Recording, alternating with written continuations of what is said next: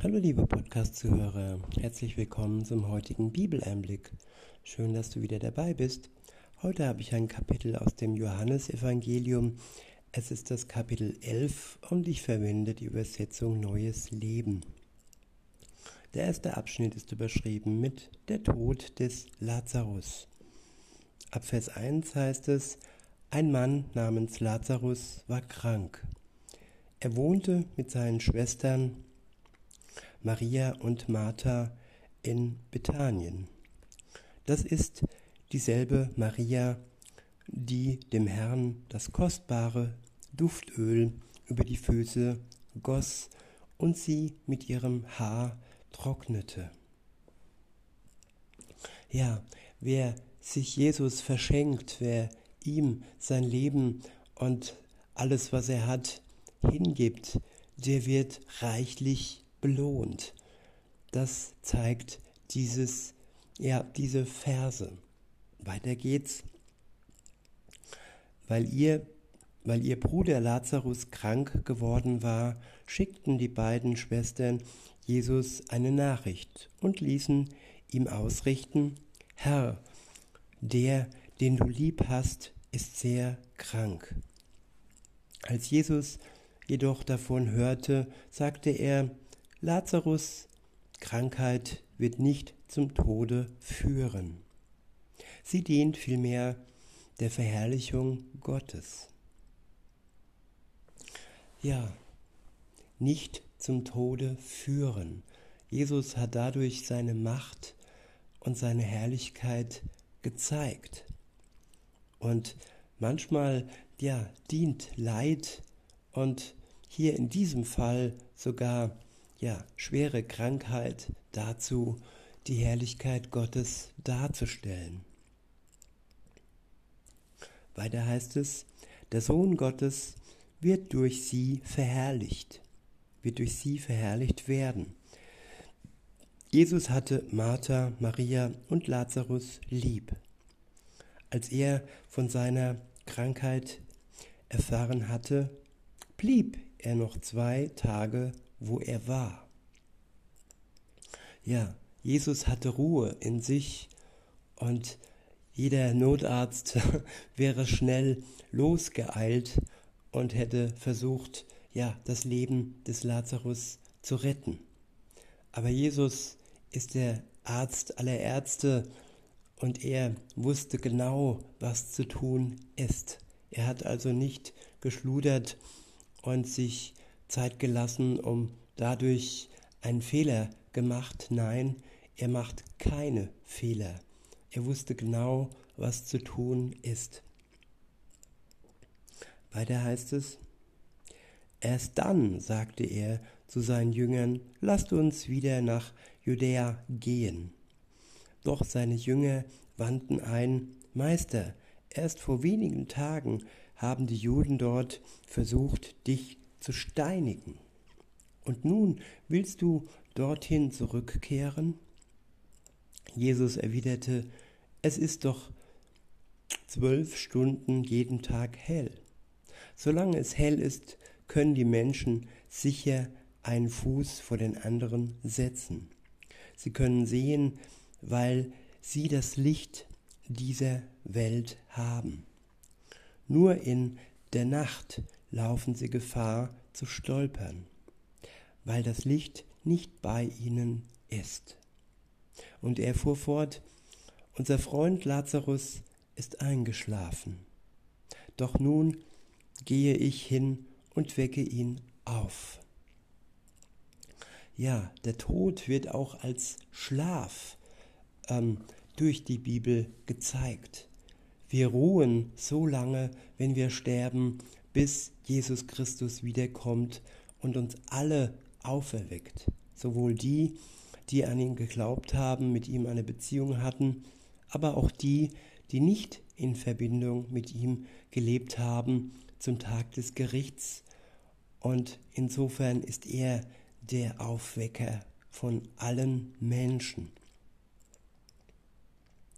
Weiter heißt es in Vers 12, die Jünger meinten, Herr, wenn er schläft, wird er bald wieder gesund.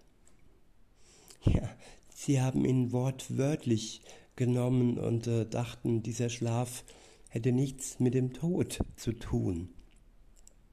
Und manchmal spricht oder sprach Jesus in Rätseln, so auch wie in diesem Fall. Weiter heißt es in Vers 13, sie dachten, Jesus rede von einem heilsamen Schlaf. Jesus sprach aber davon, dass Lazarus gestorben war.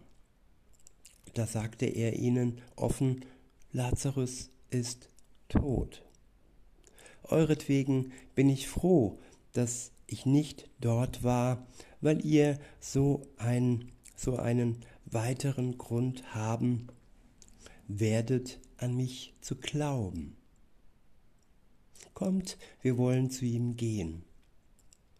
Ja, Menschen brauchen manchmal Gründe, um zu glauben. Sie brauchen sichtbare Wunder, um Jesus äh, anzunehmen und eine Beziehung mit ihm zu beginnen. Weiter heißt es, Thomas, auch Zwilling genannt, sagte zu den anderen Jüngern, wir wollen mitgehen und mit ihm sterben. In Bethanien berichtete man Jesus, dass Lazarus schon vier Tage im Grab lag. Bethanien war nur wenig, wenige Kilometer von Jerusalem entfernt und viele Leute waren gekommen, um Martha und Maria ihr Beileid, ihr Beileid auszusprechen und sie über den Verlust ihres Bruders zu trösten. Als Martha erfuhr, dass Jesus auf dem Weg zu ihnen war, eilte sie ihm entgegen.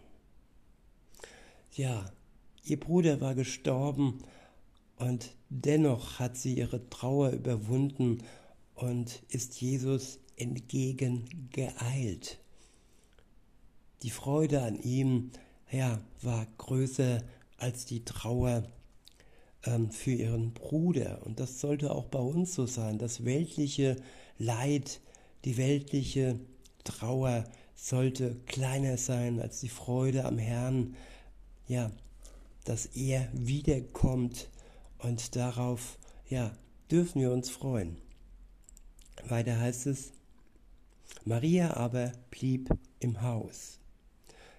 Martha sagte zu Jesus, Herr, wärst du hier gewesen, wäre mein Bruder nicht gestorben. Aber auch so weiß ich, aber auch so weiß ich, Gott wird dir alles geben, was auch immer du ihn bittest. Ja, Martha hatte einen großen Glauben und wusste, dass äh, Gott, der Vater, Jesus alles gibt, worum er ihn bittet. Und mit allem ist eingeschlossen das, woran wir aufgrund all den Gegebenheiten ja nicht glauben können. Denn wenn jemand tot ist, dann ist er ja für die meisten tot und da ist dann nichts mehr zu machen. Aber er hat geschlafen und Jesus ist es, der die Macht über Leben und Tod hat. In Vers 23 heißt es, Jesus sagte zu ihr, dein Bruder wird auferstehen. Ja, erwiderte Martha, am Tag der Auferstehung, wenn alle Menschen auferstehen. Jesus sagte zu ihr, ich bin die Auferstehung und das Leben. Wer an mich glaubt, wird leben, auch wenn er stirbt. Ja, Jesus ist die Auferstehung und das Leben. Und er war ja gerade mal da bei Martha und ähm, ja hat ihr gesagt, sie braucht nicht auf den Tag der Auferstehung warten. Nein, die Auferstehung stand vor ihr leibhaftig.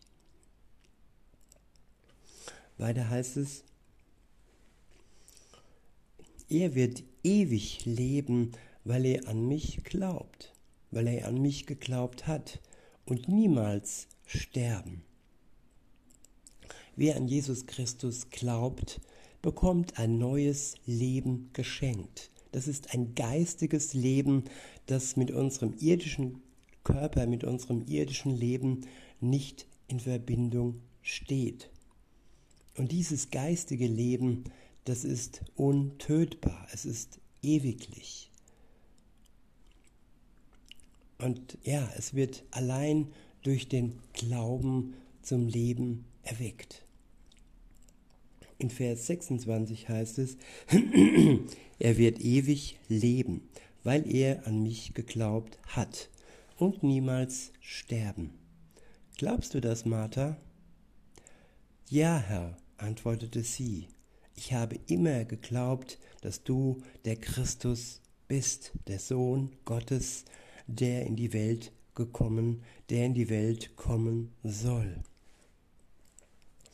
Damit verließ sie ihn und kehrte zu Maria zurück. Sie nahm Maria beiseite und sagte zu ihr, Der Meister ist hier und will dich sehen. Als Maria dies gehört hatte, ging sie sofort zu ihm. Jesus war außerhalb des Dorfes geblieben, dort, wo Martha ihn getroffen hatte. Die Leute, die zum Haus gekommen waren, um Maria zu trösten, sahen sie eilig weggehen. Da folgte sie ihr, da folgten sie ihr, weil sie vermuteten, dass sie zu Lazarus Grab wollte, um zu weinen. Als Maria nun an die Stelle kam, wo Jesus war und ihn sah, warf sie sich ihm zu Füßen und sagte, Herr, wärst du hier gewesen, wäre mein Bruder nicht gestorben. Als Jesus die weinende Maria und die Leute sah, die mit ihr trauerten, erfüllten ihn Zorn und Schmerz. Ja, der Zorn und der Schmerz gegen den Tod. Jesus hat einen Zorn und einen Schmerz, dass der Tod die Menschen ja dahin rafft. Und aus dem Grund kam er in die Welt, um ja die Macht des Todes zu brechen und den Zorn aus der Welt zu schaffen. Weiter heißt es, wo habt ihr ihn hingelegt? fragte er. Sie antworteten, Herr, komm mit und sieh. Da weinte Jesus. Ja, da ist ein Gott, der weint, der Tränen für die Menschen vergießt. Welch ein Gott ist wie dieser? Es gibt nur einen einzigen. Das ist Jesus Christus, der Sohn Gottes, der Retter der Welt. Der weint auch um dich, liebe Zuhörerin, lieber Zuhörer, wenn du dem Tod noch verfangen bist, im Tod noch verfangen bist, wenn du noch nicht das neue Leben von ihm entgegengenommen hast. Erst wenn du befreit bist und das geistige Leben in deinem Herzen trägst, dann gibt es einen Grund zur Freude, zur ewigen Freude, die über dieses unser irdisches Leben hinaus reicht. In Vers 36 heißt es, die Leute, die in seiner Nähe standen, sagten, seht, wie sehr er ihn geliebt hat. Einige meinten jedoch, dieser Mann hat doch einen Blinden geheilt. Warum konnte er Lazarus nicht vor dem Tod bewahren? Der nächste Abschnitt ist überschrieben mit Jesus erweckte Lazarus von den Toten Jesus erweckt Lazarus von den Toten auf. In Vers 38 heißt es, und wieder war Jesus innerlich erschüttert, während er zum Grab ging. Es war eine Gruft, vor deren Eingang man einen Stein gerollt hatte. Rollt den Stein sofort, rollt den Stein fort, befahl Jesus. Doch Martha, die Schwester des Verstorbenen, meint, wandte ein Herr. Inzwischen wird der Gestank schrecklich sein, denn er ist schon seit vier Tagen tot. Jesus erwiderte, habe ich dir nicht gesagt, dass du die Herrlichkeit Gottes sehen wirst, wenn du glaubst? Ja, manchmal muss man uns erneut erinnern, manchmal äh, erinnern wir uns durch das Lesen in der Bibel erneut daran, dass Gott ja alle Grenzen und alle ja Widrigkeiten, die vor uns stehen, sogar die Widrigkeiten und die Grenzen des organischen Lebens beiseite schieben kann. Denn er ist der Schöpfer des organischen Lebens. Er hat die Macht, alles so zu gestalten, wie er es möchte. Weiter heißt es, da rollten sie den Stein beiseite. Dann blickte Jesus zum Himmel auf und sagte, Vater, ich danke dir, dass du mich erhört hast. Ja, er sagte nicht, Vater, bitte erhöre mich, sondern er wusste durch seine Verbindung mit dem Vater, dass es sein Wille ist, diesen Lazarus erneut zu erwecken und aus dem Tod, aus dem Schlaf herauszuziehen. Weiter heißt es, ich weiß, dass du mich immer erhörst, doch ich sage es wegen der vielen Menschen, die hier stehen, damit sie glauben können, dass du mich gesandt hast. Dann rief er mit lauter Stimme, Lazarus, komm heraus. Und Lazarus kam heraus. Er war in Grabtücher gewickelt und sein Kopf war mit einem Tuch verhüllt. Ja, all die Verwesung wurde aufgehalten. Sobald Jesus wusste, dass Lazarus sterben würde, war er sozusagen mumifiziert und war geschützt und war, ja, man kann auch sagen, konserviert. Und der Verfall, der normalerweise vor sich geht, wenn jemand stirbt, er war aufgehalten worden. Und so konnte Lazarus dann auch schnell aufstehen und dem Ruf Jesu folgen. Weiter heißt es, der nächste Abschnitt ist überschrieben mit Mordkomplott gegen Jesus. In Vers 45 heißt es, viele von den Juden, die bei Maria gewesen und Zeugen dieses Geschehens geworden waren, glaubten nun an Jesus. Ein paar jedoch liefen zu den Pharisäern und trugen ihnen zu, was Jesus getan hatte. Da ließen die obersten Priester und Pharisäer den Hohen Rat einberufen, um die Lage zu erörtern. Was sollen wir tun? fragten sie einander. Dieser Mann tut viele Wunder. Wenn wir ihn gewähren lassen, wird das ganze Volk ihm folgen. Und dann wird die römische Armee kommen und unseren Tempel und auch unser Volk vernichten. Ja, der Tempel wurde vernichtet, weil Gott es zugelassen hat als Strafe für den Ungehorsam. Und der Mensch denkt, er könne etwas ja, verändern und verhindern, aber sie konnten es damals nicht und auch heute nicht. Der Plan Gottes wird geschehen, so wie es ja vorherbestimmt ist. In Vers 49 heißt es, einer von ihnen, Kaipas, der in jenem Jahr Hohepriester war, sagte, begreift ihr denn nicht, versteht ihr nicht, dass es besser ist, wenn nur ein Mann anstelle des Volkes stirbt und so nicht das ganze Volk umkommt? ja, er hat wahrscheinlich etwas anderes gemeint mit seinen Worten.